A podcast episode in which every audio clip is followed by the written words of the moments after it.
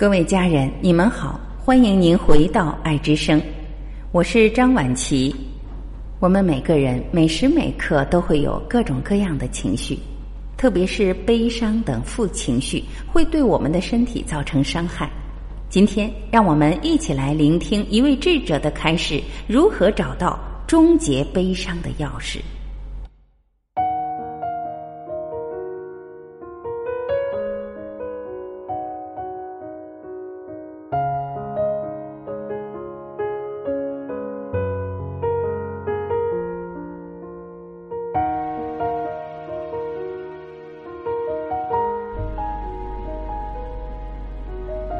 悲伤的终结即智慧的开端。当有了自我了解时，智慧就会自然的、轻松的到来。当你知道你只是在为自己而哭泣，因为你孤独，你被抛下，于是你出于自怜而哭泣，这时智慧就会到来。一直是你在哭泣。如果你理解了这一点，理解意味着你直接与之接触。就像你触摸一棵树，就像你触摸那根柱子或者谁的手，那么你就会看到悲伤是以自我为中心的，你就会看到悲伤是由思想所创造，是时间的结果。几年前我失去了儿子，他死了，现在我很孤独，我无处寻求安慰和陪伴，这让我双眼含泪，而这是我的自恋。我实际上完全不关心我的儿子。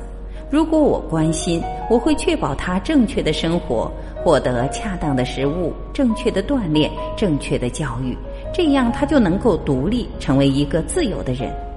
但是你不关心这些，你不是在为别人哭泣，你是为狭隘卑劣的自我哭泣，而那个自我是如此精于自己的卑劣琐碎之道。你可以看到这一切就在你内心发生。如果你去看，你就能够看到的，你一眼就能彻底看到它的全部。你能一眼看到整个结构，而不是花时间慢慢来，也不是分析它。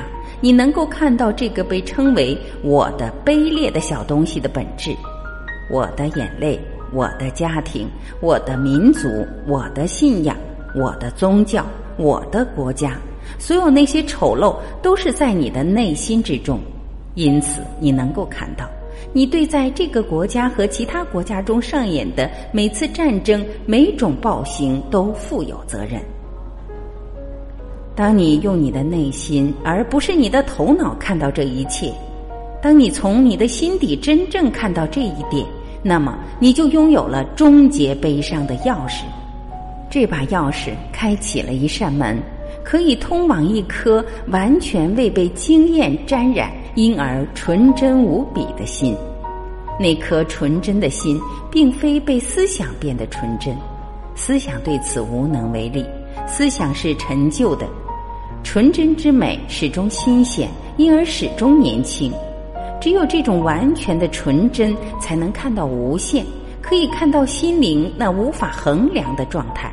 那个人类世世代代所追寻的状态。好了，各位家人，以上就是今天我们一起分享的内容。